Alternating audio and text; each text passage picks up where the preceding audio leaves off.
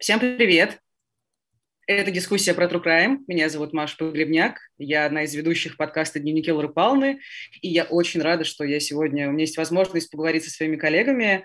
Э, ну, перечислю всех, кого я вижу в своих окошках. Это Зоя Светова, автор подкаста «Ни за что», обозревательница МБХ Медиа, правозащитница. Зоя, восхищаюсь вами беспредельно. А, Алексей Пономарев, создатель уже легендарного подкаста «Трасса 161», очень популярный подкаст, один из, как мне кажется, самых лучших документальных подкастов про True Crime. А, Митя Лебедев, мой коллега, тоже ведущий подкаста «Дневники Лоры Палны» и многоопытный человек в подкастинге. А, Юлия Недоля, все правильно, продюсер правильно. подкаста «Подкаст 105». Я так понимаю, вы делаете его в Калининграде, и он посвящен преступлениям именно в Калининградской области. Вот, в общем, очень рада вас видеть. Э, если честно, у меня ощущение, что, ну, в целом, да, подкасты – это небольшая субкультура, а True Crime подкасты – это еще ну, в общем, еще одна субкультура в субкультуре. И поэтому мне бы очень хотелось обсудить много чего, и то, о чем мы говорили с Мити, то, о чем я обсуждаю, то, то, о чем я говорю со своими коллегами, когда мы готовим очередные выпуски подкаста. Вот, короче, я буду, ну, в общем, вбрасывать, условно говоря, темы. А, думаю, у нас получится рано или поздно дискуссия. Вот. Короче, а, тема такая. А, первое. У меня было такое ощущение, возникает периодически, что тема, которой мы занимаемся, все эти преступления, кровь и прочие подробности, это несколько пока в России, ну, не то чтобы табуировано, но не пользуется такой популярностью, такое ощущение, что люди все еще пытаются эту тему обходить стороной. Вот. Я вот хотела бы поговорить с вами. Есть у кого-нибудь из вас вот такое ощущение, что, возможно, на Западе к этому как-то привыкли, там из маньяков и серийных убийц делают культ, а у нас пока вот как-то очень аккуратно с опаской к этому относятся? Я, честно говоря, в корне не согласен с этим заявлением. Классно, супер. Достаточно Почему? сравнить ну, просто э, канал НТВ, РЕН-ТВ и прочее, «Криминальная Россия», мне кажется, это супер рейтинговые программы всегда были. И мы скорее, когда начинали делать э, Трасс-161, боялись быть похожим на них, потому что это именно вот эта вот э, подача с передыханием, такая типа нагнетающая и так далее. Ну, то есть, мне кажется, никакой проблемы с рейтингом нет. Я из детства помню газету, господи, «Московский комсомолец», там была рубрика «Срочных номер», вот внизу я, в принципе, больше ничего не читал, там было, как очередной маньяк растерзал там четырех девочек в коллекторе. Ну, короче говоря, это сразу привлекало, мне, мне кажется, очень читаемая. «Дорожный патруль» была такая программа, по-моему, вот ТВ-6, ну, короче, в детстве это было. Вот, так что, мне кажется, твой тезис, Маш, не, не очень э, релевантен. Классно, я рада. Разбивайте мои тезисы. ну, у меня просто было такое ощущение все-таки, что вот э, как-то на уровне рефлексии, что ли, э, на, опять же, если говорить про западные аналоги, там, возможно, более свободно об этом говорят. А у нас это, ну, как будто бы в режиме там скандала, интриги, расследования, да, а если серьезно об этом говорить и копаться. Вот мне кажется, Митя может что-то сказать на эту тему. Э, я буквально кратенько по нашему личному опыту, когда мы выложили только трейлер э, нового подкаста, выложили его в разных соцсетях, в первую очередь в Фейсбуке нам стали писать, опять, снова, вам не о чем рассказывать, да? Страна и так э, все больные и несчастные, а вы еще вот этой кровище пытаетесь, значит, деньги на этом еще зарабатываете наверняка. Про деньги это отдельный вопрос, который, я так понимаю, мы еще обсудим, но тем не менее, вот э, то, что мало того, что это происходит, и этого немало, так вы еще этим и интересуетесь, это все препарируете и заставляете этим всем интересоваться других, э, такое есть все-таки. И неизвестно, это э, белые польта отсверкивают или есть что-то в этом такое я тоже хочу сказать, ну, конечно, когда мы делали подкаст «Ни за что», это такой подкаст, как бы, ну, что ли, пограничный, да, потому что это вот то, что, вы, то, что называется краем, да, э, краем подкаст, но, в принципе, моя идея, когда я его придумала, я просто хотела рассказать о людях, которых осуждают за убийство, за преступления, которых они не совершали, потому что так получилось, что я всю жизнь пишу о невиновных людях, и мне захотелось о них рассказать в подкасте. Но в результате это получились такие, в общем-то, ну, можно сказать, детективные истории с элементами правозащиты. И я, конечно, думала, что они привлекут гораздо больше внимания, потому что сами судьбы людей и их истории, на мой взгляд, они потрясающие. Там было четыре истории, и они действительно очень интересны. Это не просто истории преступлений, а это истории людей, которые пытаются доказать свою невиновность, и у них то, то получается, то не получается. В общем, это такая история сопротивления и борьбы. Вот. И я столкнулась с тем, что были люди, которые говорили, да, это очень хорошо сделано, но я не хочу про это ничего слышать. Я не хочу видеть вот этот негатив еще раз про этих людей, про эти пытки, про каких-то ужасных следователей, судей и так далее, и так далее. Поэтому, а когда я уже не, больше погрузилась в эту тему, я увидела, что действительно на Западе это очень распространено, что есть целые сериалы, которые, например, сейчас я смотрю американский сериал, который называется «Не тот человек». Это ровно об этом, как, э, как журналисты и эксперты расследуют э, преступления, э, вернее, пытаются доказать, что люди невиновны, а люди сидят уже там по 10, по 20 лет в тюрьмах. То есть на Западе к этому относятся совершенно спокойно, и людям это интересно, потому что, ну, потому что они хотят об этом знать. У нас, мне кажется, что э, почему, например, э, да, люди смотрят очень много про маньяков, вот эти все фильмы и подкасты очень популярны, это немножко другое, потому что это то, что может случиться с каждым. Э, кажется, что с каждым может случиться эта история с маньяком, а кажется, что с тобой вроде бы как ничего случиться не может, себя ни за что посадить не могут. Хотя, с моей точки зрения, как раз вот мы имеем сейчас дело с тем, что именно за, за ни за что людей-то и сажают. И мне казалось, что это очень интересно. Поэтому мне кажется, что наше общество просто настолько устало от негатива, что уже и детективы неохота смотреть, уже и вот эти истории страшные про судьи, да про тюрьму неохота слушать. В общем, какая-то усталость такая все-таки есть. Вот видите, Алексей, мой тезис хотя бы немножко релевантен оказался. У меня тоже было ну, такое ощущение, что нет, люди как согласен. будто от себя отталкивают. Я согласен э, с Зоей тут в том смысле, что... Ну, то есть, да, конечно, люди отталкивают все вот эти истории, типа, я не хочу слушать про тюрьму, про вот это вот, э, про негатив, и сложно продать, как бы, условно говоря, такую там правозащитную историю. Но как раз классно, да. когда... Мы, мне кажется, что мы еще в этом, ну, судя по плану нашего разговора примерно, мы, да, должны про это поговорить э, впереди. Мы можем, в принципе, и начать сейчас. Просто мне кажется, кажется, что я, например, не получаю большого удовольствия от производства вот этих вот захватывающих историй про убийство, расчлененку и 18 ударов отверткой там где-то на, около железнодорожных путей. То есть, мне кажется, здесь должна быть какая-то ощущение некоторой, ну, сверхзадачи, которая вот в Зоином подкасте, например, очень хорошо считывается. Это как бы очень важный подкаст на, ну, в нынешнее время, да. И когда мы делали «Трасс 161», ну, первый сезон как бы про Абакан, он, э, как мне кажется, очень про ну, как бы про права женщин, в частности, в России, да, и про отношение к женщинам и к насилию да. э, со стороны сотрудников правоохранительных органов. Вот. И когда мы начали делать второй сезон про ангарского маньяка, такая более рассказанная история, и вы рассказывали в своем подкасте и так далее, ну и там, понятно, куча фильмов снято на Ютубе.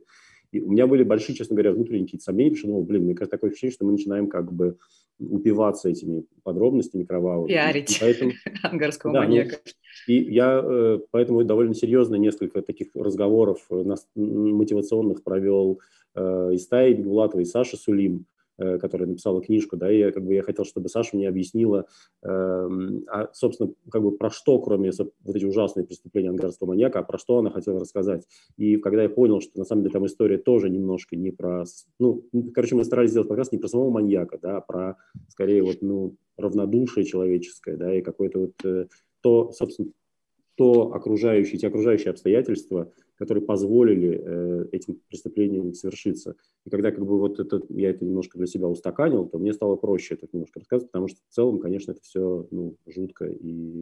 Ну, Чудовищно. Да, Слушайте, да. ну вы говорите о сверхзадаче, это очень важно. А, Юлия, вы пока еще ничего не говорили, скажите, какая у вас сверхзадача? Я так понимаю, что вы освещаете те дела ну, уголовные об убийствах в Калининградской области, о которых, я так понимаю, СМИ ну, практически не говорят или говорят, но мало. Вот, расскажите немножко о вашей сверхзадаче, которая ну, помогает э, как-то справиться с этим всем чудовищным, вот о чем говорил Алексей. Я еще добавлю, э, что СМИ не просто не говорят, ну, просто говорят о, об этих убийствах, они говорят какую-то свою точку зрения. Поэтому нам было важно делать расследование с самого начала. То есть, естественно, мы прислушивались, читали какую-то информацию, но мы сотрудничаем э, со Следственным комитетом, с органами, и нам нужно было изнутри залезть и рассказать людям про эти дела. А, первый сезон, знаете, у нас такой был вот прям вот про маньяков, и я даже не могу сказать, что там какая-то супер-сверх задача была. То есть э, мы просто хотели рассказать, что есть вот такие вот, ну, точнее, уже были а, дела, вот, за что они сидели и почему они убивали. То есть мы интервью с психологом брали, и все. Вот второй сезон как раз-таки уже больше про сверхзадач, наверное. Мы не стали описывать убийц какими-то прям вот негодяями-негодяями и постарались, ну, все-таки изучить, откуда эта проблематика вообще, почему они убили, зачем они убили. Вот, э, вот это вот мы хотели показать. И когда мы ездили в тюрьму, брали интервью убийцы, они, ну, как бы у них у всех своя точка зрения и проблемы, и там, оказывается, все намного глубже, чем просто кто-то кого-то зарубил топором, потому что приревновал, например. А история там совсем другая. То есть вы пытаетесь разобраться и найти причины, которые подтолкнули. Но мы, на самом деле, мы с Митей э, тоже отчасти пытаемся это делать. Вот, Митя, я думаю, ты тоже хорошо скажешь про это. Насколько у нас получается это делать? глубоко. Я просто смотрю на присутствующую здесь э, публику на этом круглом столе, понимаю, что мы так, так аккуратненько пришли, так сбоку посидеть. Нет, а... я пытаюсь понять, в чем наша сферзадача. Вот сферзадача Зои – это супер светлая, ну, в общем, гуманная вещь, э, совершенно недостижимая. У Алексея тоже все вроде понятно, как бы реальность, контекст, э, Юлия тоже. Вот что бы мы с тобой могли сказать про наш подкаст?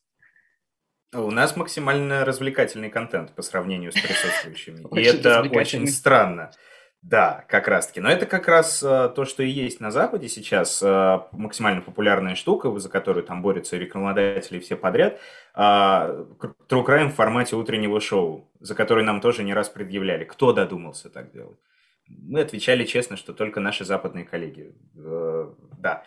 А, но на самом деле сверхзадача как таковая выплывает уже стороннее, то есть э, получается какое-то э, просветительство сбоку, если так можно сказать, потому что а, по мере рассказа и по мере развития всех этих историй, которые мы, ну, естественно, не собираем там в источниках, первоисточниках, да, не ездим, не общаемся ни с кем, а, даже дела особенно так не, не сильно, не, не целенаправленно не изучаем, да, все это лежит в открытых э, данных, в открытых источниках, и по сути своей мы э, рассказываем, ну, относительно известную историю, но э, как-то приправляя это все любопытными фактами, особенно это и, ну, с моей точки зрения, так точно про иностранные кейсы, а, рассказать не только про преступника, сколько про декорации, которые его окружали, рассказать про апартеид в Э, ЮАР, рассказать про дремучие индонезийские какие-то э, суеверия и так далее.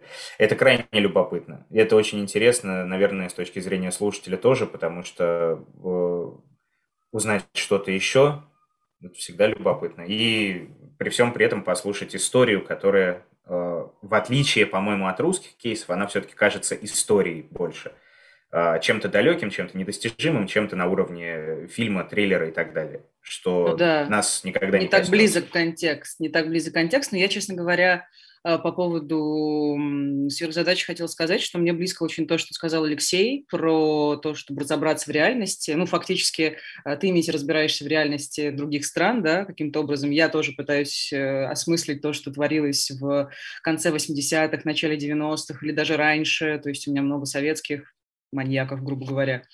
Вот, и поэтому, да, а, то есть э, я тоже могу сказать, что это все бывает ужасно тяжело и чудовищно, и ты смотришь интервью жертв и так далее, и так далее. Я думаю, что и Зоя, и Алексей, и Юлия, вы тоже, наверное, а, страдаете периодически от несправедливости бытия, вот. по поводу. Вот, в общем, смотрите, э, у меня возник еще один вопрос, мы немножко его затронули по поводу интонации, э, о которой нужно, вернее, с которой нужно рассказывать об этом. А, Митя сказал, что у нас, ну, мы пытаемся не то чтобы шутить, мы пытаемся иронизировать над страшным, потому что это же страшно, это же чудовищно, ну, как бы это такая форма терапии. Э, с другой стороны, ты погружаешься в это во все, но пытаешься найти выходы, как бороться с этим и так далее. Вот. Но нас часто обвиняют в том, что шутить ни в коем случае нельзя над этим. Вот. И вот что думаете вы, дорогие коллеги, насчет такого, ну, не знаю, нервного смеха, ироничной подачи? То есть у вас все достаточно серьезно, как бы, что касается трассы 161, это классическая документальная история, и то же самое можно сказать и про «Ни за что», и, собственно, про подкаст 105. Вот. А мы такие, наверное, самые веселые из всех, кто здесь собрался. Вот. Что вы думаете, если вы слушали нас когда-нибудь? Можно я скажу? Да. А, да, я считаю, что не нужно из этого делать какую-то трагедию. В любом случае мы делаем продукт, и мы делаем его так, как нам удобно.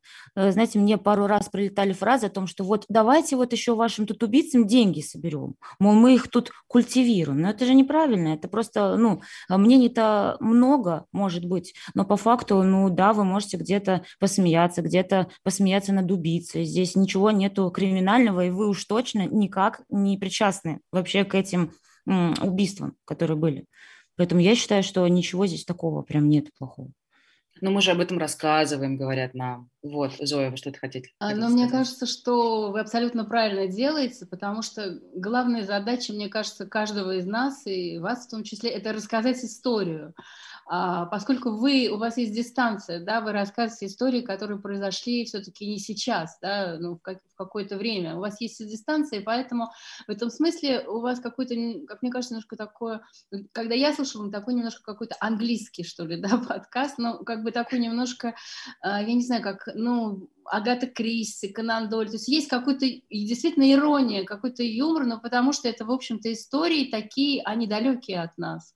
Вот. И главная же ваша задача, как и задача каждого из нас, чтобы нас слушали, чтобы человек не включил э, подкаст и сразу в ужасе его не бросил, э, выключил и не сказал, нет, не хочу я это вообще, эту чернуху, эту слушать. Понимаете, и каждый из нас в, э, в соответствии со своей задачей пытается что-то делать. Моя цель, например, была, моя история, моя, вернее, э, я пыталась рассказать историю, чтобы человека заинтересовать, чтобы он действительно послушал, чтобы он э, познакомился с героями, и я как-то перед тем, как дать им слово, я тоже пыталась как-то своим голосом, да, как-то их завлечь. То же самое делаете, делаете вы в подкасте «Трасса», там конечно, понятное дело, там действительно есть вот это э, такая как бы, да, очарование кошмара, да, когда ты, когда ты слушаешь, ты не можешь выключить, потому что это настолько страшно, но ты хочешь понять, как это было, и, и, и ты чувствуешь запах этой истории, вот, и это тоже своего рода искусство, поэтому мне кажется, вы делаете все абсолютно правильно, просто в жанре э, наши все подкасты, они разные,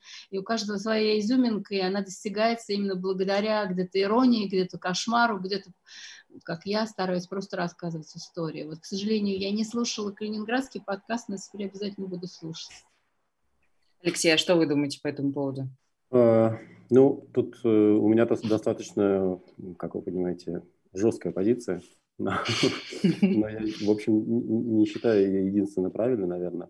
Ну, мне просто вот из тех подкастов наших, которые мы сейчас, э, сейчас свой я не, не беру, да, но Э, Наверное, мне ближе всего подход Зои, которая рассказывает историю достаточно нейтрально, э, ну, как бы со своими авторскими интонациями рассказчика, но э, не утрирует это, ну, то есть, как сказать, вот мне совсем как-то не близок вот это вот, я послушал пару, потыкал пару, пару выпусков подкаста 105, мне не очень близка вот эта манера, опять же, НТВшное нагнетание специально, вот такое вот с придыханием интонации, как бы.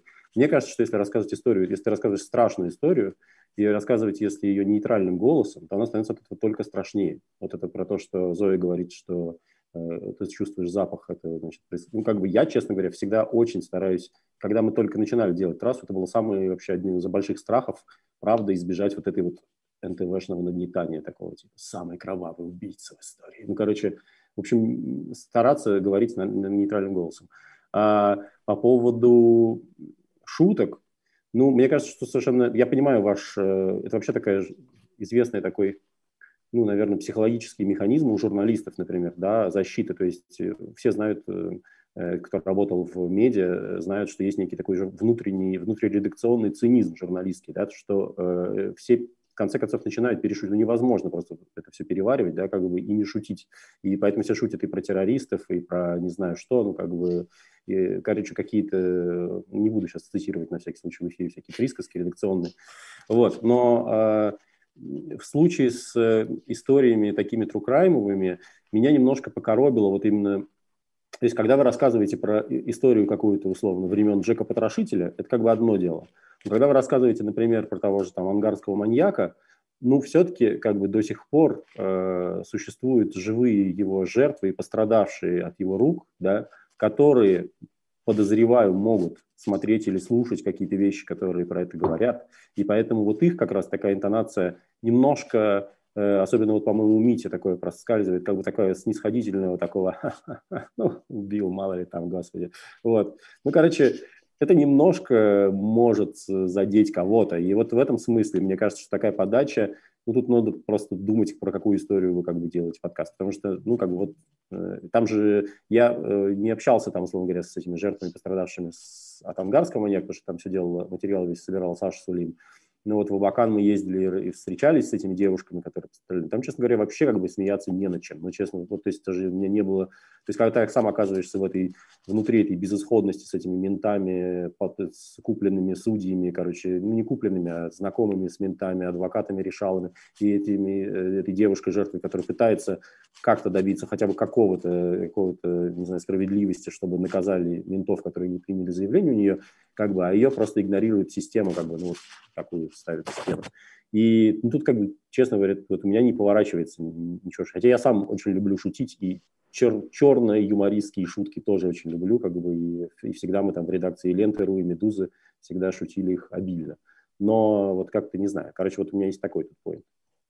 Ну, и я понимаю, же, да, о чем как, говорить. Вот когда просто, когда просто рассказываешь историю реально очень спокойным, нормальным тоном, ну, своим естественным голосом, как рассказчик, как ты рассказываешь любую историю, то это всегда работает класснее всего. Да, я согласна. Ну, нас оправдывает дистанция, да, разумеется, если бы мы действительно занимались расследованием, как вы, то есть уезжали бы на место, со всеми общались, но большая часть наших героев это было очень давно, и все уже давным-давно канули в лету. Да, я согласна, что есть такой момент, но вот нас спасает дистанция, возможно. Я говорю, то, что, что на уровне вот эпохи, там, я не знаю, Пуаро, да, конечно, сериал про Пуаро тоже смеш... ну, как бы смешной, и это нормально. Ну, или про Шерлока Холмса, ну, то есть, как бы, это же супер, классно, там, не знаю, тоже советское изложение Шерлока Холмса, да, или, не знаю, или, или новые эти английские версии и так далее. Но они все достаточно ироничные, и это как бы супер. За это их, собственно говоря, и любят. Но тут, когда вот мы говорим про какие-то истории совсем близкие, ну, короче, вы поняли. Угу. Да, я поняла, я поняла. Спасибо вам большое за это замечание. А, Юля, у меня к вам вопрос. Почему вы выбрали вот в вашем подкасте, действительно, то, о чем говорил Алексей, такую а-ля детективную, НТВшную подачу? Э, такая задумка была просто. Мы сначала думали, какую делать подачу, э, кто будет озвучивать. Мы вообще изначально выпуск, он пошел у нас в мусорку, это просто он был как почти в разговорном стиле, ну, куда мы вкрапливали как раз-таки эти наши расследования, поняли, что это не очень зашло нам, э, и вот как бы решили что, ну, как бы человек именно с такой тонацией будет говорить. Ну, не знаю, нам нравится. Я не вижу здесь ничего такого НТВшного даже, если честно. Ну, по мне так э, вполне нормально. И, знаете, я если буду думать, а все, у нас тоже же есть э, дела, э, где есть еще, ну, люди живые, которые, ну, принимали участие в этом. И я, конечно, если буду о всех думать, то, наверное, я бы вообще никогда не выпустила бы этот подкаст. Потому что, ну, как бы в любом случае надо делать так, как, ну, как удобно вам именно вам, как продюсерам, авторам и всем остальным. Тут еще есть просто такой момент, что, ну, понятно, что есть риск, если ты будешь как бы очень нейтрально рассказывать историю, то это будет скучно. Но э, э, мой как бы всегдашний point, за который я вот рублюсь еще со времен там работы в новостной журналистике, да, ты как бы э, очень хорошо давать слово героям. Вот, например, э, в, я привожу обычно в пример подкаст про Нордост, немножко, да, отклонение – Но там очень классно, что историю рассказывают сами герои в основном, и они рассказывают это, ее очень эмоционально. И у нас на самом деле, да, в трассе, когда э, говорит кто-то из героев, да, когда невеста маньяка говорит, или э, кто-то еще, да, или там отец убитой девушки говорит, понятно, что он вкладывает кучу эмоций в это. И на самом деле вот эти вот недостающие эмоции в авторском голосе, вот эта нейтральность, она очень хорошо как бы контрастирует с этими эмоциональными штуками. И вот это все и держит на самом деле. Да? Ну, плюс я там оставляю еще и, конечно, есть там саунд-дизайн, всякая музыка и так далее, но это тоже помогает. То есть атмосферу, конечно, важно поддерживать, но просто не обязательно это делать. Я думаю, что ребята в, в калининградский подкаст там, э, а, просто в России принято про это так рассказывать. В этом, вот в этом есть некоторые проблемы. Да? Принято рассказывать про это немножко таким вот, потому что ну, все наше детство прошло вот в этих вот криминальных сводках, передачах, и там везде практически это как бы культивировалась такая штука. Но на самом деле как бы не обязательно. Вот. Ну, то есть э, просто, как, я опять же не, не навязываю это как единственный возможный да, путь, но просто подумайте в эту сторону, мне кажется, это, э, это может быть прикольно, если вы что-то что в себе... Э, ну, с другой... Спасибо. С другой стороны, не обязательно, но это же и влияет какую-то фишку, на мой взгляд, э, учитывая как раз то, что э, вся страна на, выросла на голосе Сергея Полянского, например, того же, да, диктора криминальной России, когда люди слышат знакомые нотки, а, это бессовестная, но прекрасная игра на ностальгии, по-моему, может получиться, и тоже отлично. Ну, можно тогда как-то стилизовать, если ты говоришь, вот именно, если это делать именно как какую-то игру на ностальгии, то можно пытаться, конечно, стилизовать. Но это тогда нужно прямо вот очень как-то тонко подавать, потому что, ну, это скандалы, интриги, расследования, да, вот эти вот шутки про вот программу «Максимум», да, и вот то, как это подается, ну, как бы это желтуха такая таблоидная, если очень грубо говорить, да, то есть это такая таблоидная подача информации. Э, в этом смысле мне она как раз просто максимально не близка, именно потому что меня как бы искалечила новостная журналистика и то, что у тебя должно быть все аккуратно, и каждая фраза, которую ты говоришь, факт, она должна быть подкреплена как бы неким факт-чеком, да, твоим собственным, может быть, когда ты пишешь сценарий, ты думаешь, а вот я сейчас скажу, что он, э, ну, короче, неважно. В смысле, любая какая-то, даже мелкая фраза эмоциональная, она как бы может в данном случае тебя поставить в неловкое положение, потому что окажется, что потом на самом деле это вообще не так. А ты про это сказал, ну, типа сказал, сказал. Ну, короче, мы стараемся так не делать просто. Вот, все, к чему я. Ну, то есть вы хотите обезличить максимально я обезличиваю автора, рассказчика. Наратора. Смысле, да, на, рассказчика, да. Но это же тоже, видите, как бы мы, мы как бы говорим о трассе 161 как о достаточно успешном проекте, значит, это людям тоже на самом деле хорошо заходит. То есть, когда они подсаживаются на, вот, условно говоря, этот спокойный нарратив и нагнетаю, но при этом я специально делаю, я не делаю в голосе нагнетающих интонаций, но я специально делаю музыку, например, с, с, которая как бы создает тревожность, да, ну, то есть э, есть всякие различные для этого выразительные средства другие. И э, как бы, ну, это как бы вот такой самый близкий мне подход. Э, но, опять же, сколько, как бы, пусть растут цвет, все, цветут все цветы, господи. Нет, на самом деле мы, ну, я могу сказать, что у нас тоже, можно сказать, что наш подкаст, в общем, в целом успешный, да, что людям такой подход тоже заходит, вот, и я знаю людей, которые любят и вас, и нас, и вообще всех, и, видимо, у них расширенное сознание, они могут это воспринимать в совершенно разной стилистике. Вы знаете, да, у нас еще, я извиняюсь, я перебила, uh, у нас еще такая тема по поводу нашего голоса, uh, что это детектив наш, Черский, никто не знает, кто это. То есть uh, мы сделали такой акцент на том, что он есть, он живет в Калининграде, но никто его никогда не видел. И мне, когда уже, ну, были там третий, пятый эпизод, мне люди писали, кто такой Черский, сделайте с ним интервью, покажите его лицо. Мы такие, нет, нет, нет, не покажем. То есть э, какую-то, ну, скрываем его, и за счет этого, ну, мне кажется, есть тоже какая-то изюминка в этом. Угу. Какая-то обезличенность тоже своего рода.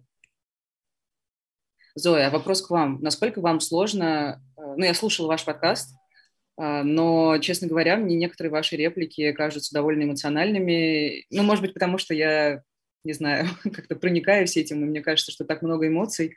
Но вот расскажите немножко, что вы чувствуете, когда общаетесь с людьми, которые, ну, в общем-то, незаконно отсидели да, какое-то количество лет, и насколько вам тяжело потом сдерживать такую, вот как то, о чем говорит Алексей, сдержанную, абсолютно безличную интонацию наратора? А, ну, вы знаете, здесь был такой еще момент, что когда я делала подкаст, я выбрала истории людей, которые утверждали, что они невиновны, но при этом это те люди, которые российским судом были признаны виновными. Кто-то отсидел 12, 13, 15 лет, 10 а, лет, по-моему. Вот. И когда мы делали, когда я стала, предложила его в редакции, то мой редактор Даша Данилова, она, не являясь таким ярым правозащитником, как я, она сказала, но мы не можем а, говорить о том, что эти люди невиновны. Да, и поэтому подкаст, э, вначале там была такая фраза, подкаст о людях, которые, а, которые невиновны, которые кажутся невиновны в убийствах. Да? И потом уже, когда пошел второй или третий сюжет, мне как-то стало неудобно перед этими людьми и даже перед самой собой, потому что я-то точно знаю, что они невиновны. Вот, и поэтому где-то, мне кажется, уже в каком-то втором или третьем, или, может быть, уже в четвертом, я эту фразу убрала. Просто люди, которые невиновны в убийствах, э, то есть которые осуждены за убийства, которых они не совершали, а вначале я говорила, кажется, не совершали. То есть я вначале пыталась как бы играть в такую, ну, объективную, что ли, журналистику, да, вот, пожалуйста, вам истории, а вы вроде как решаете, и даже была идея о том, что люди, которые будут слушать, что они вроде как присяжные, и они должны, выслушав подкаст, понять, э, убедила ли я их в том, что и убедили ли герои в том, что они не виноваты, или, может быть, все-таки они виноваты, и тогда они признают их виновными. Но вот эта история с судом присяжных никак не зашла, никто ничего не в комментариях не писали о том, что вот эти люди виновны. Ну, то есть мне, мне показалось, что все, кто слушали подкаст, они со мной согласились. Они согласились э, с тем, что эти люди невиновны. А разговаривать с ними, ну, не знаю, мне кажется, что в подкасте не чувствуется вам показалось, что чувствуется мое отношение к этим героям? Ну, наверное. Ну, может быть, это мои субъективные ощущения, возможно. В целом все как бы по классике совершенно прекрасное, ну, все выстроено, Нет, как бы конечно, очень грамотно. Нет, без конечно, перегибов. Не, ну, конечно, я стара, я хотела бы очень поговорить э, с прокурорами, которых их осудили, или с судьями, но это было невозможно. Эти люди не согласились разговаривать. Вернее, честно говоря, я даже и не пыталась, потому что я знаю, что это невозможно. Но я пыталась представить э, их позицию э, с помощью отрывков из судебных заседаний, с помощью э, того, что я зачитывала какие-то доказательства, которые якобы там были. Но, конечно, подспудно, да, моя, моя цель была все-таки убедить слушателя в том, что эти люди невиновны, поскольку я в этом сама была уверена. Вот. И поскольку то, что они говорили, и то, что говорили их родители или адвокаты, или свидетели этих, э, этих историй, это меня, меня лично само убедило. Может быть, конечно, в этом есть изъян э, того, что не так сильно представлена другая сторона, но поскольку прошло много лет, и уже было невозможно сделать. И потом вообще, ну, так устроено в России вот это так называемая судебная да, журналистика, что мы, как правило, очень мало можем э, представлять другую сторону, потому что э, и прокуроры, и судьи, и следователи, они как очень редко идут на контакт, но всегда есть документы, и через документы, конечно, мне кажется, что мы представили э, позицию обвинителей, вот, но мне хотелось просто показать и рассказать об этих людях, которые, в общем-то, этого достойны и о которых очень мало кто знает. Вот. Это была моя основная цель. И хотелось это сделать в какой-то такой, не, ну что ли, не скучной манере, да, ну не в такой уже навязшей в зубах э, истории, когда вот эти бедные их там били, пытали, вот они такие несчастные. Хотелось просто рассказать, как это все вообще устроено, как устроена эта машина судебная, э, тюремная, и с чем человек сталкивается, и главное, как он побеждает, потому что все мои герои — это люди, которые победили, несмотря на то, что они отсидели ни за что долгие-долгие годы. И потом последняя э, история, в смысле последняя серия подкаста, это был разговор двух следователей, бывших следователей, которые стали адвокатами, и вот они объясняют, как это устроено. То есть через них я пыталась восполнить вот этот, что ли, недостаток э, такого объективизма, да, журналистского объективизма, который, может быть, не был всех историях, потому что мне кажется, что эти бывшие исследователи, которые теперь на другой стороне баррикад, они, в общем-то, поставили все точки над «и» и рассказали о том, как работает эта система э, судебная, и как человека абсолютно невиновного можно сделать виновным и э, посадить его на много лет в тюрьму. Да, вы знаете, у меня еще возникла такая, такой образ, я, по-моему, вам писала об этом, что вы тоже фактически рассказываете не только о людях, которые так называемые преступники, они не преступники, да, вы рассказываете о всей этой системе чудовищной, карательной, которая есть преступник. То есть фактически у вас тоже есть злодей, есть тот самый маньяк под названием, ну, в общем, вот это все, да, все эти органы и так далее, и вы, ну, вот у меня такой образ родился в голове. А еще Спасибо. вопрос к вам. А, вы мне, помните, писали, что люди склонны верить в виновность, чем в невиновность. Вот можете немножко об этом рассказать? Почему так? Ну, знаете, а, я за свою журналистскую карьеру сталкивалась с очень многими людьми, а, которые становились жертвами, вот, ну, жертвами судебной системы, да, которые вдруг в одночасье оказывались преступниками. И 90% этих людей говорили одну и ту же фразу. Но мы же были уверены, что суд и следствие разберется, потому что просто так у нас же никого не сажают. И меня каждый раз, это, знаете, как обжигало вот огнем, мне каждый раз поражало, потому что это была вот эта одна и та же история, что чело... у нас такая огромная страна, у нас, в принципе, э, так много журналистов сейчас, последние, там, не знаю, 20 лет, которые на все эти темы пишут, э, огромное количество количество людей сидят в тюрьмах, и многие из них сидят, в общем-то, незаслуженно. И все равно человек, да, который не связан с этим, да, у которого, может быть, родственника какого-то посадили именно сегодня, он вчера был уверен что, в том, что следствие и суд разберется. Вот, вы понимаете, и вот это меня, честно говоря, до сих пор я меня это поражает до сих пор, это вот такое как бы откровение, которое я уже много лет слышу, и действительно, да, люди почему-то настолько вот уверились, и не обязательно люди моего поколения, да, это могут быть люди, я не знаю, 35-40 лет, да, которые вдруг сталкиваются с этим, и вдруг оказывается, что можно и невиновным оказаться в тюрьме. Понимаете, это вот какая-то такая, что это, это сейчас принято называть вымученной бес, беспомощностью, но это действительно да. есть, да. Да. Слушайте, но мне кажется, это же не только в России так происходит. В других странах тоже очень многие невиновные сидят. То есть, мне кажется, не нужно здесь корить конкретно систему России. Вот. А, но вы знаете, что все-таки я осмелюсь сказать, что э, только в России э, количество оправдательных приговоров стремится в нуль, к нулю. Все-таки в других странах э, мира такого нет. Да, там сидят невиновные, конечно, и в Америке не зря и так много э, подкастов, фильмов именно о том, как люди через много лет пытаются освободиться и как их вытаскивают из этой системы, но там все-таки судебная система ну, в большинстве европейских стран и в Америке, она все-таки более совершенная, чем у нас. И нет такой, такой коррупции безумной. Но я не беру там латиноамериканские страны, да, или какие-то там авторитарные диктаторские режимы, но все-таки то, что мы называем более-менее цивилизованными странами, такого беспредела, такого отсутствия судебной системы ни в одной стране мира я не знаю. Это, это абсолютный факт, потому что системы судебной у нас не существует.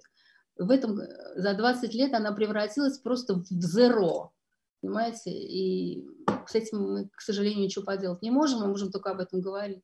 Я, Я еще хотела добавить... Ой, извини, пожалуйста. Да, Извините, да, да, Алексей. Да, да, да. Да, ты можешь говорить на «ты», странно. Я да, ну, я не знаю, привычка, типа, все-таки собрались, серьезно. Я, я очень, очень сплесую тут к Зое тоже. На самом деле, вот, мне кажется, где драматическая разница проходит между Россией и Америкой э, в этом смысле, да, вот в этом жанре, что в Америке вообще очень популярны вот эти э, сериалы, да, или какие-то фильмы, э, где самая драма происходит в суде, когда оказывается, что когда у тебя классный адвокат, он находит Э, копает, копает, в конце концов, находит неопровержимые доказательства, да, и представляет их публике, и все такие «Вау!» И они, значит, э, там освобождают невиновного и судят виновного. В России как бы просто так не работает, ну, то есть это действительно не происходит. Этого жанра в России пока представить себе довольно, довольно сложно, этот жанр. То есть э, вот, вот тут вот, наверное, true crime как бы разграничивается между нашими двумя. То есть маньяки и там, и там есть как бы, а вот... Э, а, э, ну и то, как подают это, например, не знаю, следователи, Следственный комитет, э, полиция всегда, да, то, что нам показывают по телевизору обычно,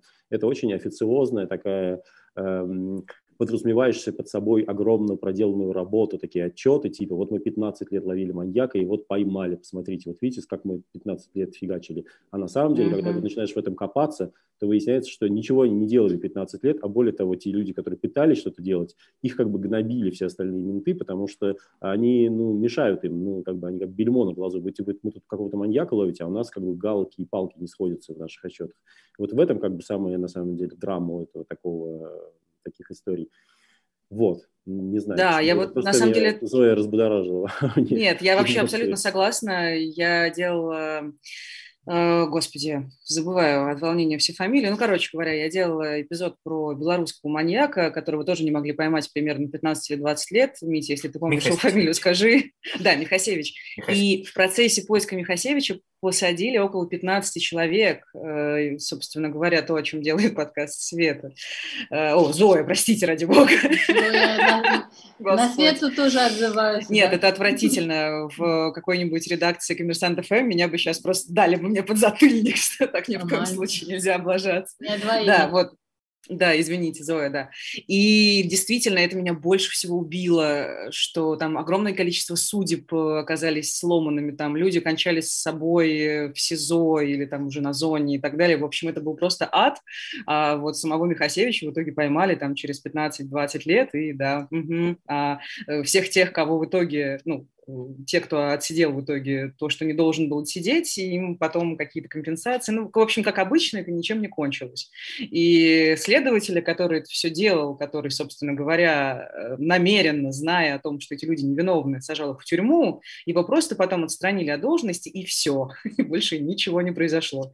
И если вернуться к, э, немножечко к нашей сверхзадаче, мне кажется, очень важно рассказывать про систему, которая устроена совершенно чудовищным образом, и действительно говорить об этом, несмотря на то, что мы с Мити часто берем э, кейсы, например, ну, я беру кейсы, да, советские, например, 60-е, 70-е, очень много перекликающихся моментов. Э, иногда у меня ощущение, что вроде как э, это было 30 лет назад, и такое ощущение, что это было вот вчера. И, в общем, я, конечно, человек такой юный, возможно, неопытный и так далее, мало что знаю в жизни, но мне очень хочется разобраться и очень хочется показать показать людям, что, в общем, все гораздо сложнее, чем кажется. Вот. И иногда я думаю, что маньяки – это только повод просуждать о, в общем, большой сложной монструозной реальности, которая нас окружает. Вот. Но мы что-то мрачную тему начали обсуждать, если честно. У нас есть вопросы на с YouTube. Вот, давайте я один зачитаю. А, вопрос. Почему True Crime подкасты в России очень слабо делают в плане продакшена? В основном это просто диалоги. Мне кажется, Алексей, вы сейчас должны всех просто раз, э, разбить, тех, кто так считает. Ну, ну, мне кажется, вообще подкасты в России стали очень стремительно развиваться в последнее время. И э, даже, вот, условно говоря, я сегодня, э, чтобы уж на меня Юлия и другие э, калининградские подкастеры не обижались совсем уж, Э, могу сказать, что вообще продакшн-то присутствует как раз в, в подкасте 105. Э, там, там как бы нет, э, нет как бы голого рассказа, там есть вполне себе саунд-дизайн, как бы очень нормально работающий. Вот. И мне кажется, это классно, когда люди заморачиваются с такими штуками. Но это опять же вопрос поддержания атмосферы, рассказывания истории и так далее. Тут, тут дело в том, что это еще довольно трудоемкая вещь. Ну, то есть, я не знаю, эм, не очень много людей, которые то есть как бы мне просто, у меня так сложилась э, в жизни история, что я как занимался музыкой изначально, поэтому я был знаком с заредактированием звука, потом уже, когда начал заниматься подкастами, дополнительно как бы прокачался по этой истории, и поэтому я как бы сам это делаю. Но э, у всех людей так складывается, скажем так, то есть таких людей довольно мало, кто одновременно может быть и автором, и монтажером. Вот. А, а почему? Ну, просто ресурсов не хватает. Вот, видимо, людям хочется же делать какую-то, делать какую-то историю, они пытаются делать, но у них нет э, там опыта, что-то еще. Ну, то есть какой вопрос? Э, и думаю, что это, опять же, повторюсь, есть такая оптимистичная тенденция, что вообще сейчас много выходит хороших подкастов, которые прям я не успеваю слушать как бы новые крутые подкасты, э, там BBC-шники делают или студия либо-либо, делать, да, там как бы явно есть прям такой уже комплексный подход к продакшну. Почему еще, вот еще какой на самом деле момент здесь важный. В Америке, опять же, если мы сравниваем с Америкой, да, вот когда мы готовились делать раз 161, мы начали слушать разные американские референсы, там, э, э, господи, In the Dark, ну, короче говоря, какие-то такие Атланта, Монстр, короче, такие подкасты. И потом ты слушаешь кредиты у этого подкаста, а там над ним работает целая команда, не знаю, 10 человек. Вот. А у нас просто никто не выделяет денег, что, ну, если в нормальном смысле, да, у нас там вот э, для того, чтобы снимать YouTube-шоу, да, там, не знаю, э, фильм канала «Редакция» про ангарского маньяка, конечно, там Саша Сулин не сама это все делала, у нее, ну и то у нее есть монтажер, там человек, оператор, с которым она ездит, и это небольшая команда, она в пределах пяти человек, да, на которые выделяются деньги. Э, в Америке просто очень развитая культура слушания радио, и подкастерская культура в Америке выросла из этих радио из этой радиодвижухи, и там все понимают, что если ты хочешь крутой продакшн, ты должен, у тебя должен быть звукорежиссер, редактор, фактчекер, отдельно. Короче говоря, там целая команда полноценная, которая, конечно, помогает делать этот продакшн более мощным, чем когда, условно говоря, я сижу один или вдвоем с кем-то, э, с редактором, да, и собираю это все руками. Вот, поэтому, конечно, в России это сложно делать на таком уровне, как это делается на Западе пока. Вот, но опять же, есть оптимистичный тренд некий. Ну, ну вот я про Алекс. подкаст 105 сказать. Да, Маша, извини. А, то есть у нас в команде есть звукорежиссер, э, который полностью оформляет выпуск, и он э, звуки пишет сам. То есть если там нужно какое-то шуршание листвы, он идет на улицу и это шуршание записывает. Или там створ каких-то ворот он там по заброшкам лазил. Но просто это дорого. Это дорого, это и не супер, у каждого я... есть бюджет на, ну, как бы на такое. Мне вот очень такой подход тоже близок и очень нравится, потому что, я не знаю, это какая-то личная внутренняя такая штука, и на самом деле, конечно, это далеко не всегда оправдано, потому что иногда проще взять звук тормозящей машины из банка. Жестоко звука. просто. Да, но очень приятно знать, что собаки, которые у тебя там гавкают на фоне, это реально собаки из Абакана, например, да, ну, если ты рассказываешь историю. Ну, вот такой вот у меня внутренний, это просто как бы мой авторский интерес в этом есть. Поэтому, конечно, мы всегда стараемся записать как можно больше звуков, если где-то, ну, куда-то едем. Другое дело, что на самом деле этот, э, как бы, как сказать, перечень этих звуков не так велик, потому что что можно просить автора записать? Вокзал, э, какие-то шумящие машины, какие-то объявления вот в транспорте где-то еще, чтобы ну, э, слушатель понимал, что, например, это реально Якутск или Абакан или что-нибудь еще. Вот. И, ну, короче говоря, здесь довольно ограниченная такая поляна. Но действительно вот эти все штуки, шаги, да, шуршащие, там, не знаю, листья, э, скрип снега, это все можно да, записывать. Мы стараемся это делать тоже на местах. Да, это очень круто. Митя, мне кажется, есть тебе по этому поводу что сказать, ты улыбаешься. Э, ну нет, я просто описывается. Я тоже большой любитель этого всего, но да, к великому сожалению, это чаще всего не оправдано, поскольку э, российские слушатели э, да, отвергает это все там. Нет, тоже приятное, но подавляющему большинству абаканские собаки от калининградских ничем не отличаются, это нам только тепло и приятно, тем, кто все это делает. А, так, да, тут э, смотрел и думал, почему Crime подкасты в основном это диалоги. Просто в России подкасты все в основном диалоги, потому что это дешево, потому что это э, не, не энергозатратно, и это самый легкий способ, э, самый легкий формат э, что-либо сделать, что-либо донести. Вот так вот. А все остальное уже, да, приходится заморачиваться, и это уже э, скорее влюбленные в это дело люди это все и делают. Ну да, пока нет еще, ну действительно, то, о чем говорил Алексей, если там на Западе, в Америке там 12 человек, да, продакшн, то у нас пока сложно такое представить. Алексей, а если, могу я задать вам вопрос, сколько человек работает над вашим подкастом вот сейчас? Один.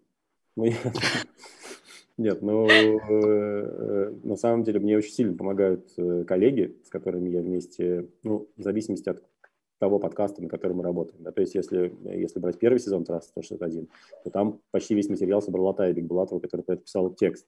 А, если брать второй сезон, то там материал собирал Саша Сулим, которая, соответственно, ездила в Ангарск много раз, снимала фильм, написала книжку, и Тут как бы у меня было просто такое количество материалов, в котором как бы только, как бы, дай бог, не потонуть.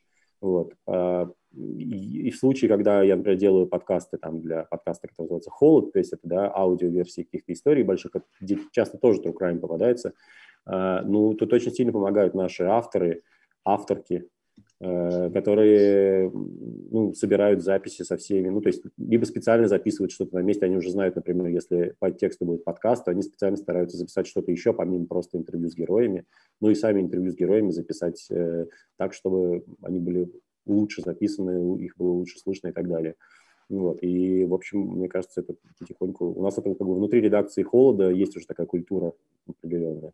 Но собираю уже на стадии продакшена э, я сам в одиночку, и это на самом деле довольно большой минус, потому что э, я довольно как бы задалбываюсь сильно. Ну и замыленный взгляд потом, ну, в общем, это невозможно, конечно. Ну, просто это действительно довольно, вот чтобы поддерживать эту как бы ритмику и атмосферу рассказа, да, нужно э, прям сидеть по кусочкам это составлять, переделать, переделывать, переслушивать, и, короче, на это уходит много времени и сил, и поэтому конечно, возможно, я думаю над этим уже некоторое время, что хочется найти какого-то человека, которому делегировать часть работы, но, mm-hmm. опять же, надо понимать, какой, потому что все равно, если я сам рассказываю историю, мне нужно послушать весь материал, например, да, ну, то есть мне нужно, может быть, какой-то найдется кусочек интервью, который там в текст не попал, а в подкасте он офигенно прозвучит, и такое бывает, вот, и, соответственно, ну, на это уходит реально дофига времени, потому что, ну, эти интервью там по, по часу, по полтора бывает, да, и ты подслушаешь. Ну, понятно, что это очень помогает расшифровке, ориентироваться в этом. Вот. Но в целом у нас пока маленькая. Ну, Холд вообще не очень большое издание, в смысле, что мы там здесь э, располагаем ограниченным ресурсом, и поэтому вот работаем сами в основном. Но все равно получается круто, несмотря на то, что очень много времени уходит. А у меня вообще вопрос к Юлии был э, по поводу времени, которое вы тратите. Вы же общаетесь с этими следаками, прокурорами, короче, со всей этой системой контактируете. Это же наверняка ну, много времени отправить запрос, дождаться, не дождаться. Или у вашего загадочного человека есть связи какие-то. Ну, в общем, это же ну, довольно долго Нет. все это. Связи есть у меня. Нет, а, у нас э, даже так. У нас процессы более-менее автоматизированы, то есть у нас есть звукорежиссер, который уже все собирает по сценарию, есть сценарист, есть редактор, вот, есть я, которая всей оперативной работой занимается. Съездить э, в интервью, ну, взять или в тюрьму съездить не так много времени. Это все занимает, а больше времени занимает как раз-таки отправить запрос, потому что мы, например, э, в тюрьму поехали спустя три месяца потому что нужно официальную бумажку, там чуть ли не подпись, это поставить там в такое-то время, там чуть ли не секунда в секунду, когда мы приедем, что мы сделаем. Вот это больше всего времени занимает. А в целом, когда уже с ними начинаешь общаться уже более тесно, вот, э, там уже попроще все. Поэтому не могу сказать, что это прям сложно. А вы общались с убийцами, с маньяками самолично? С маньяками нет, с убийцами, да. Да, ага. да, три интервью. Так получилось, что мы приехали и три интервью за день взяли. Это у нас разделилось на несколько эпизодов. И как это было? Дурацкий думала... вопрос, но просто интересно. Ну, я думала, что я приеду, на меня, значит, э, стены тюрьмы будут нагнетать, и там какая-то атмосфера будет жуткая, но там ничего нет, там красками написано «тебя ждут домой», солнышки какие-то нарисованы, там они в грядках стоят, там ковыряются. Ну, абсолютно, ну, как бы нормальные люди, они, мне кажется, больше нас боялись, там, чем мы их. Поэтому Даже мои так. впечатления очень, да, двоякие. То есть я ехала туда за каким-то негативом, мы прям, ух, сейчас приедем и выдадим эпизоды, а я туда приехала, они, мне даже в какой-то мере жалко их стало, я не знаю, так, наверное, нельзя говорить, неправильно, конечно, безусловно, там они виноваты и все такое, они признались в этом, вот, ну, вот сошлись пути где-то. Вот, это очень важная тема, которую я тоже хотела обсудить по поводу интервью с убийцами. Вот, все помнят э, документальный фильм Ксении Собчак про скопинского маньяка, который очень, ну, огромное количество породил разных дискуссий. Вот мне интересно узнать у вас, у всех, как вы считаете, насколько это этично общаться с человеком, который убил, ну, какое-то количество людей или мучил, и, ну, понятно, что в случае с э, Ксенией Собчак, на мой взгляд, это было слишком уж комплементарно и, ну, в общем, не очень правильно. Но в целом, как вы считаете? Я могу ответить. Ну, например, вы, да. Давайте вы. Раз уж начали. А, я считаю, что, в принципе, можно брать интервью, ничего здесь такого нету, но так как сделала это Ксения, вот как раз-таки про культ убийц, вот, ну, как бы, про который иногда мне прилетает, а, я увидела вот как раз-таки какой-то культ, который она, она с ним вот на «вы», вот, э, вот прям ути-пути с ним. Ну, как бы, я считаю, что это не очень круто, она должна, ну, как бы была быть жесткой, держать всю ситуацию в себе, а он хихикал, и как бы это это было не очень прикольно. Алексей, мне кажется, у вас есть что сказать. Ну, я, честно говоря, не то, что прям много есть по, по, по поводу этого, Собчак и этого чувака, что сказать, потому что я не смотрел это интервью, честно говоря, может какие-то только куски видел, но мне не, не захотелось. Но то, что я видел или слышал, читал в пересказе, э, выглядит как то, что она как раз смакует какие-то подробности, ну, как бы вот типа из серии, сколько, а вы что с ней там шесть раз в день занимались сексом, м-м, прикольно, молодец. Ну, типа как бы, э, ну, то есть как-то у нее какие-то вот, у нее совсем, конечно, с точки зрения этики журналистской, ну, это же Ксения Собчак, у нее как бы, как мне кажется, понятие журналистской этики в целом отсутствует в ее работах. Но э, разговаривать с убийцами в целом, наверное, конечно, можно. Есть куча, там, опять же, американских вещей. Есть вот Саша Сулим говорила два или три раза с Михаилом Попковым, ангарским маньяком. Mm-hmm и ну, там просто такой, ну, я, опять же, да, я могу судить только по видео и по аудио, которые я послушал в довольно большом количестве. Э, это довольно странный человек в том смысле, что он ну, как бы старается произвести впечатление как раз обаятельного человека и, и такого типа. Нормально, нормальный мужик типа.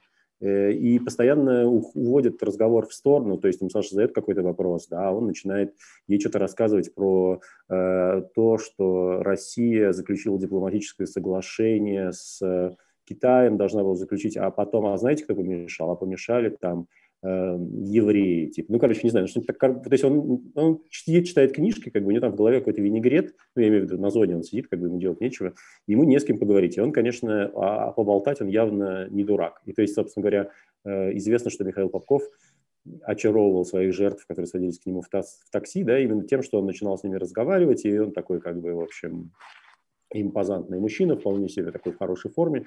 И, естественно, как бы это женщинам нравилось, которые вступали с ним еще тем более в какой-то интересный диалог, и вот как бы, а потом он их просто бил, не знаю, лопатой или отверткой, короче, ну, понятно.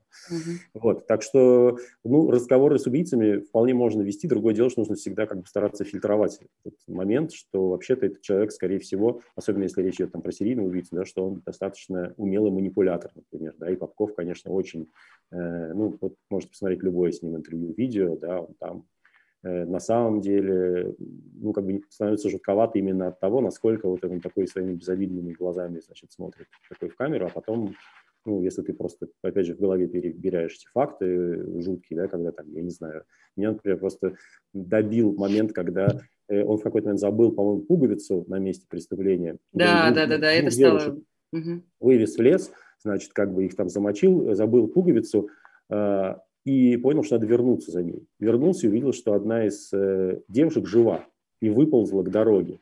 Ну и он э, тогда пошел, открыл багажник, вытащил лопату, как бы эту девушку добил. Ну, типа, и поехал дальше по своим делам. Ну, то есть это как бы, ну, это на самом деле нечеловеческий уровень да, восприятия эмоций. То есть я как вот с точки зрения обычного человека не могу себе такое представить. Это какой-то вообще просто разрыв шаблона. И от этого, конечно, это сильно травмирует такие вещи, когда в это погружаешься. Но еще больше травмирует другая сторона, а именно э, абсолютная безучастность, например, правоохранительных органов в данном случае, которые потом браво отчитываются о том, что мы поймали такого опасного убийцу, а на самом деле нифига не ловили все это время. Да, абсолютно согласна. Зоя, как вы считаете? Да, по я... поводу интервью с а, убийцами. Я... Нет, ну я тоже считаю, что, конечно, можно брать интервью у любого человека, даже убийцы, у террориста, у кого угодно. Только нужно всегда понимать, для чего ты это делаешь, какая, какая цель, да, какой, какая цель полагания. И еще нужно всегда понимать, что человек тебе не скажет правды, что этот человек будет врать.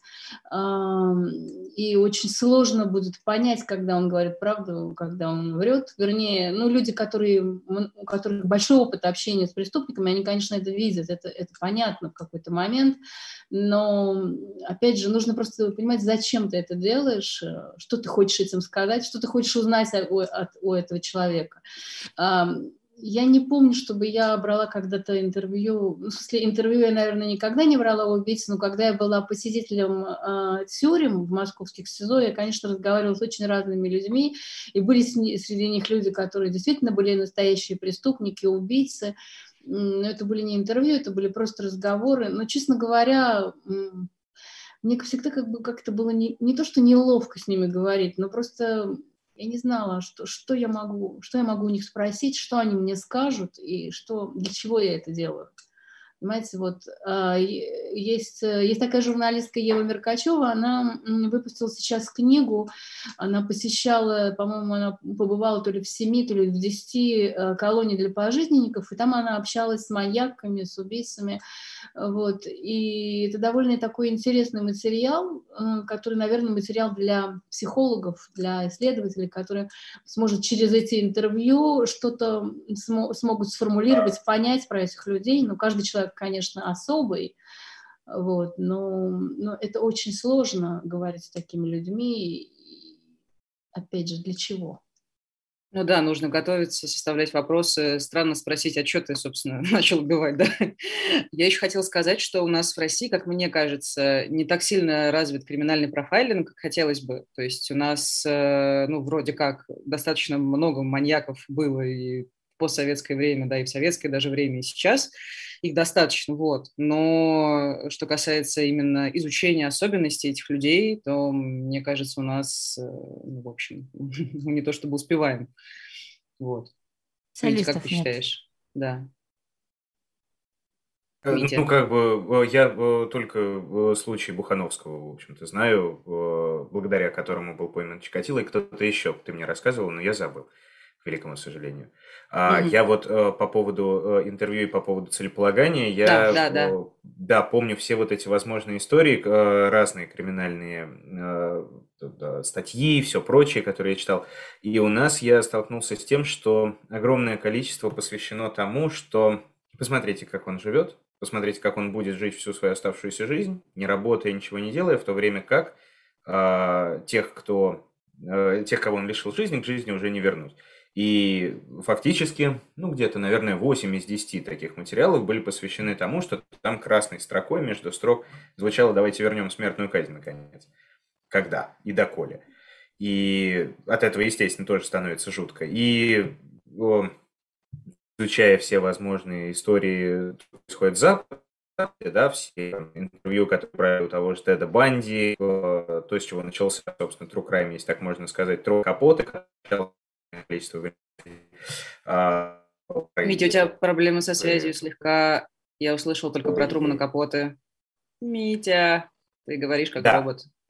Да. Да, да, да, да, да. Ты начал говорить про Трумана Капоты, а потом все пропало.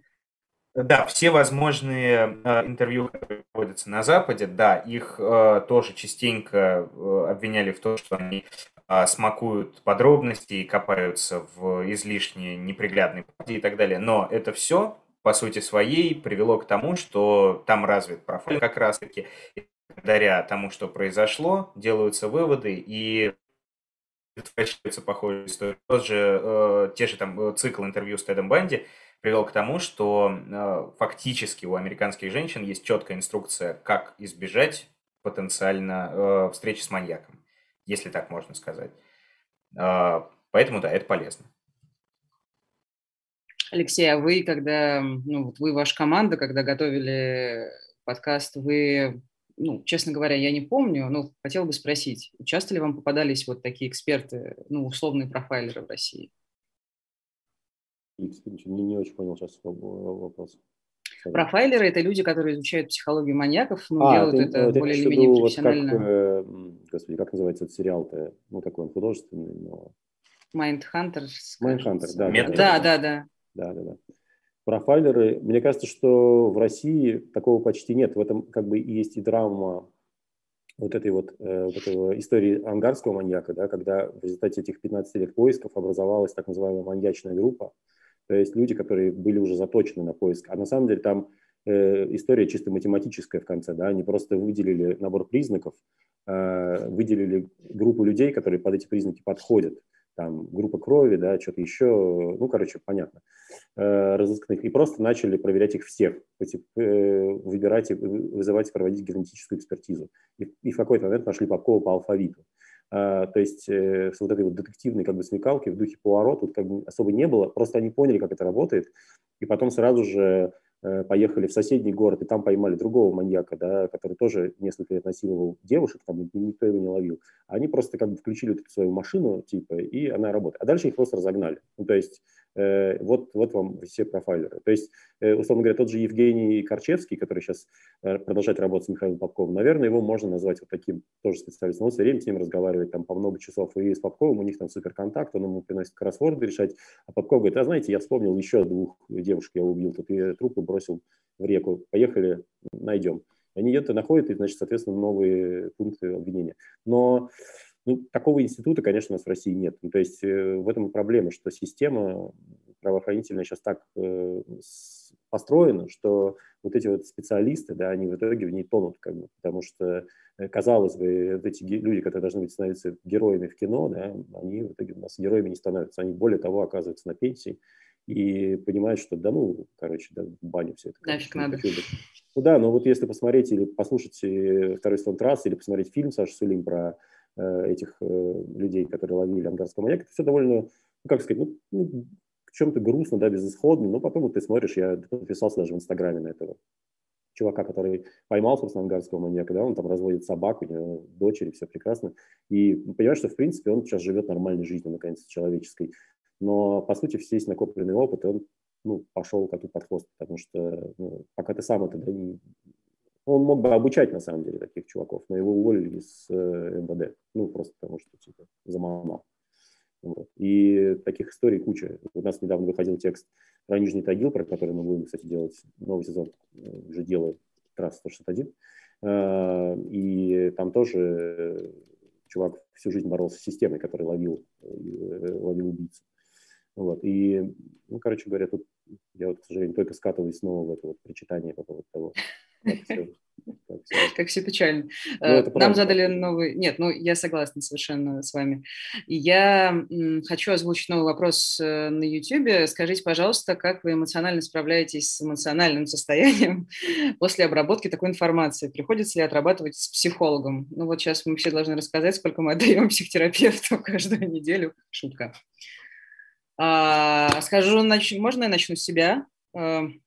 Э, Возможно, в силу того, что я не общаюсь с жертвами напрямую, и я не так сильно вовлечена, ну, то есть я не вижу людей, не смотрю им в глаза, они не говорят мне, что он убил моего ребенка и так далее. Я, в общем и целом, нормально с этим справляюсь, потому что я ну, какое-то количество времени работала в журналистике новостной, да, и делала про всякие действительно реальные, чудовищные, ну, в смысле, не действительно реальные, а вот реальные происходящие здесь и сейчас трагедии, там, я не знаю, общалась с беженцами украинскими, которые рыдали, там, рвали из моих рук микрофон. В общем, что-то такое драматичное было, и в общем и целом у меня есть какая-то дистанция. Э, вот. Но иногда бывает, да, бывали у меня случаи, когда ну, что-то очень сильно трогает э, твое личное, ты там пытаешься с этим справиться и думаешь, почему мир такой несправедливый, господи, почему люди такие девиантные сволочи, почему их такое огромное количество, что с этим делать?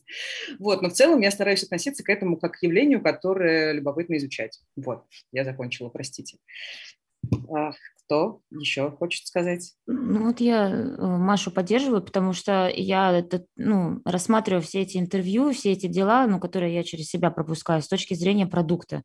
Даже мы там поехали, у нас был трип по деревням, мы искали свидетелей, вот, и наткнулись на отца погибшего мальчика, и он в какой-то момент говорит, у меня есть фотография э, с ну, трупа, в общем, с места убийства. Он такой, показать? Я такая, ну да, ну, конечно, показать. Мало ли, это может мне пригодиться. У меня даже мыслей каких-то не было. Ой, я там вижу, мне будет неприятно. Ну как же так? Нет, да, окей, давайте я сфоткаю. Это пригодится нам в расследовании. Все. Абсолютно дистанцировалась вот так вот на расстоянии вытянутой руки. Митя? Э, профдеформация, да, наблюдается мне. Э, э, я иногда начинаю так как-то на каких-то застольях о чем-то рассказывать. Можешь себе представить, насколько роскошная история. 1700-е годы, Испания, человек, который э, провожает людей между городами. И вот он на суде говорит, что он оборотень. Митя, все хорошо все, все нормально, все в порядке. Ну, роскошная же история, да? Нет, история роскошная. Ты посиди, передохни, все спокойно будет. В этом плане, да, особенно когда истории далеко, когда, когда они давно, э, начинаешь к ним относиться как к весьма любопытным происшествиям. Как, да, э, исторический анекдот, вот так скажем. А все остальное, которое происходит вот да, здесь и сейчас, с этим гораздо сложнее, скорее всего, было бы. Я не знаю, как я бы с этим справлялся, поэтому я и занимаюсь таким вот а, древним и далеким. Но а, при всем при этом были истории, от которых э, я переставал спать по ночам на неделю. Да, это было э, связано с детьми в основном. Э, и даже сто лет между нами меня как-то не особенно спасало. Алексей.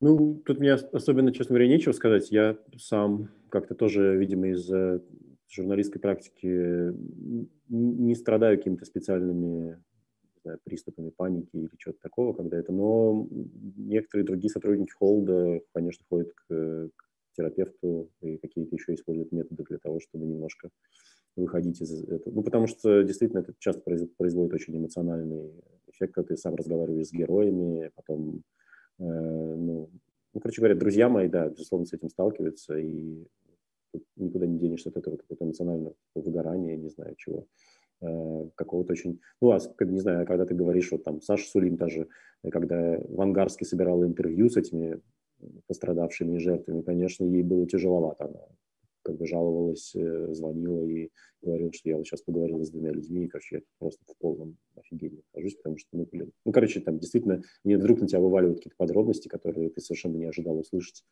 Вот. И, ну, мы, мы, честно говоря, тоже порядком офигели, когда это, по сути, был неожиданный поворот в работе там над текстом про Абаканского маньяка, да, про дорогу в Аскиз и первый сезон раз 161, когда Тая Бегулатова дозвонилась до невесты маньяка, и она там как бы за два часа рассказала просто столько всего, ну, как бы мало того про свои отношения с ним, а потом как бы в конце там еще этот гвоздь, что, оказывается, она сама в детстве стала, в детстве, в юности стала жертвой насилия, и как бы и с ней повели себя менты ровно так же, как они повели себя с этими жертвами Лебедя вот сейчас, когда эта история произошла. И когда, ну, короче, это, конечно, прям переваривать так непросто. Вот, но я пока обхожусь без психотерапевтов, ну, слава богу. Ну, посмотрим, как будет дальше, не знаю. Зоя. А, ну, я, поскольку здесь как некая такая черепаха тортила, которая уже много лет по сравнению с вами, да, но поскольку я уже много лет разговариваю, общаюсь, ну, немножко с жертвами с другой стороны, да, в основном, как я уже сказала, это люди, которые стали жертвами судебной системы, которые оказались невиновными, и их родственники, да, конечно, это очень тяжело, но со временем как-то к этому привыкаешь, это уже становится, знаете, такое, такой какой-то рутиной, и тяжело бывает, когда ты понимаешь, что ты ничем им не можешь помочь, потому что даже когда я делала этот подкаст и слушала, э, у меня были две героини, это матери, которые вытаскивали своих детей, вот, а, или те люди, вот эти самые герои, которые прошли через пытки, и ну и никто перед ними не извинился, они дальше должны строить свою жизнь. Ты когда все это слушаешь, конечно, конечно, происходит это самое выгорание, и когда это уже в общем-то, в какой-то там, в десятый, в двадцатый раз все повторяется, это производит довольно тяжелое впечатление. Но единственное, что как-то примеряется с этим, что все-таки во всех этих историях есть всегда э, истории человеческого сопротивления, истории людей, которые находят надежду, находят э, как бы силы, да, э, в каких-то, ну, в других вещах, может быть, в, в том, что кто-то не верит в то, что они виновны, да, в тех письмах, которые им посылают, те же матери, которые их вытаскивают, и поддержка с воли, это очень важно. И когда ты об этом думаешь, ты представляешь по неволе себя тоже, ну, и своих близких э, в этой роли, то смотришь на них и потом думаешь, ну ничего, вроде бы вот, смотрите, через что они прошли, и они живы, они живут, и, и это дает э, тебе как свидетелю, да, ну как человеку, который это выслушивает, силы продолжать это. И и моей целью всегда было, когда я писала об этих людях, и вот, или когда сейчас делала подкаст, просто рассказать о них э, для того, чтобы люди, которые, может быть, находятся еще в более тяжелой ситуации или, может быть, в похожей ситуации, чтобы они видели, что в конце туннеля есть э, какой-то свет.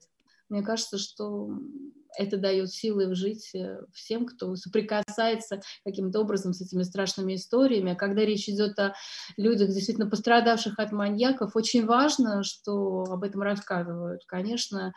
И поскольку вот действительно правоохранительная система настолько гнилая, и то, что Леша говорил, что люди, профессионалы, оказываются просто на, на свалке, да, практически, в общем, они не герои, а просто пенсионеры, которые доживают свой век, мне кажется, очень важно что эту тему поднимать именно в этом контексте, именно в контексте того, что человек не один, что о нем не забыли, и что люди сопереживают для того, чтобы просто как-то эту, эту ситуацию поменять. Ну, во всех смыслах, и в ситуации невиновности, и в ситуации виновности.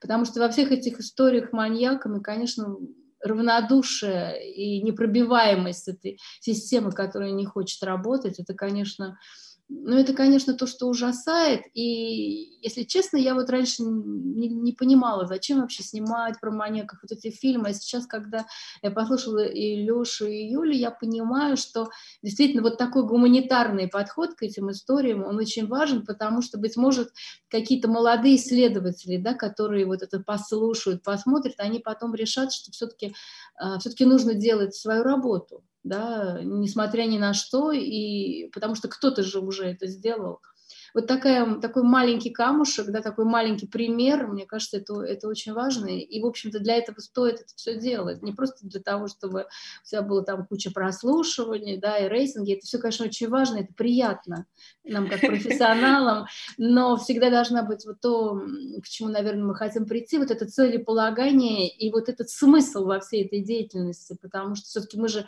не занимаемся там, я не знаю, рекламой булочек или еще чего, или купальников, а мы просто делаем делаем какую-то очень такую очень важную, как мне кажется, гуманитарную работу.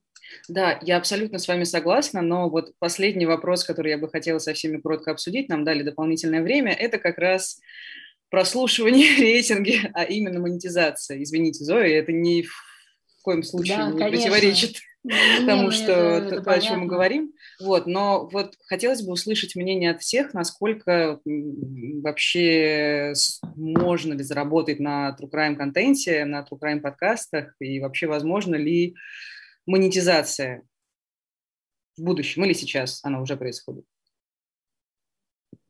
Юлия. Да, второй сезон подкаста э, мы продали. Получается, мы делали такую нативную рекламочку, что наш детектив Черский ездит на, определенном, на определенной машине.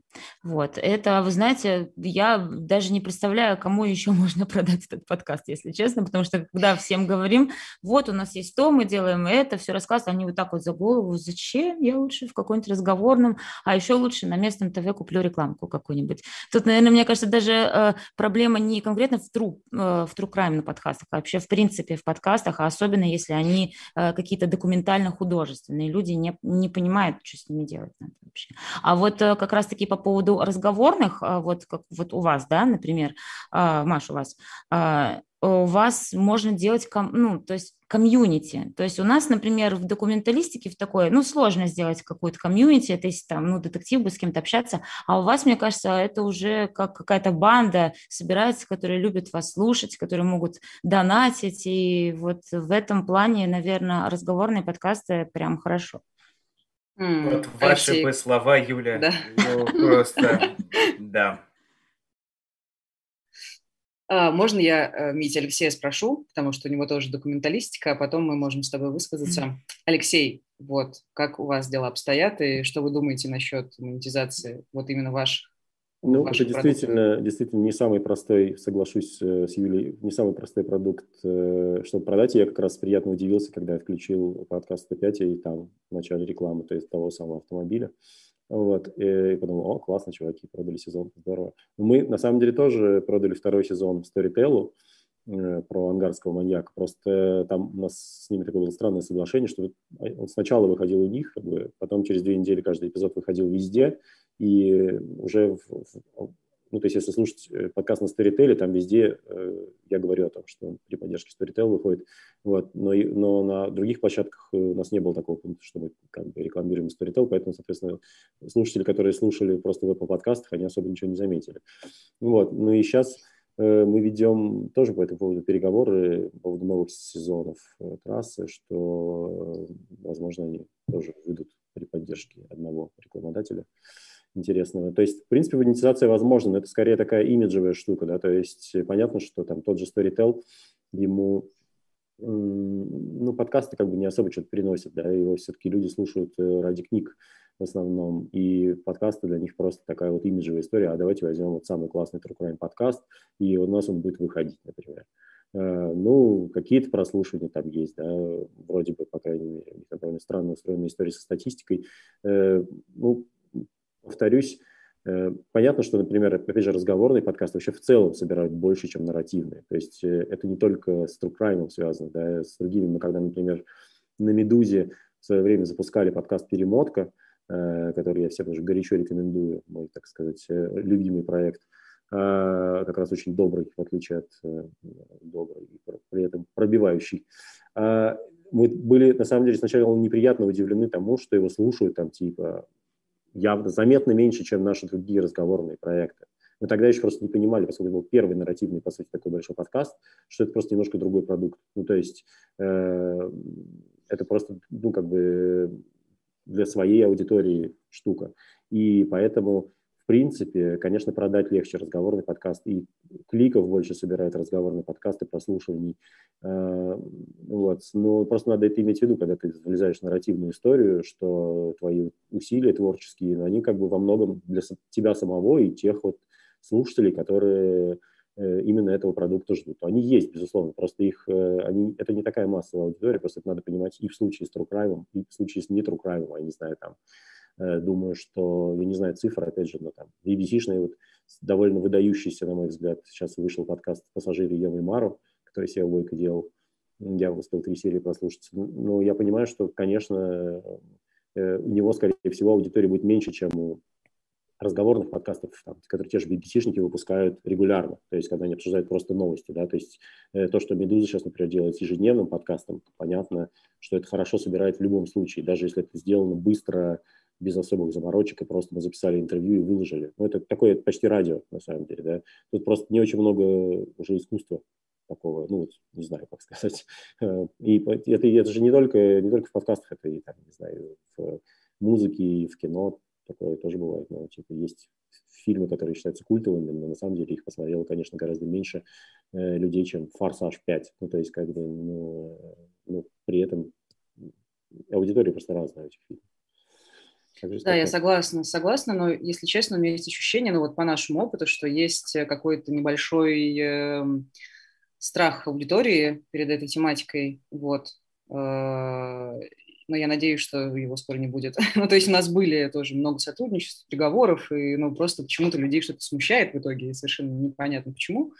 Вот, поэтому ну, опять же, ощущение. вот к вопросу про шутки, вы, естественно, шутили, что когда мы сделали трасс 161, где спойлер убийца-таксист и насильник, э, что можно было продать его Яндекс Такси или какому-то такому, короче, в общем, ну, понятно, что это э, не то, чего ищет Яндекс Такси для своей рекламы, но тем не менее, как бы тут вот, видите, производители автомобилей, например, вполне себе да, да, да, да. В общем, нам, к сожалению, пора заканчивать. Э, огромное всем спасибо, что поучаствовали. Я надеюсь, что True Crime тематика будет размножаться, шириться, и нам будут давать за это деньги, так или иначе, потому что, как мы с вами сегодня выяснили, мы делаем достаточно важное дело, у нас у всех есть задачи, цели, и мы не просто так развлекаемся расчлененкой. И, вот, надеюсь, все, всем спасибо. Раскрываемость повысится еще.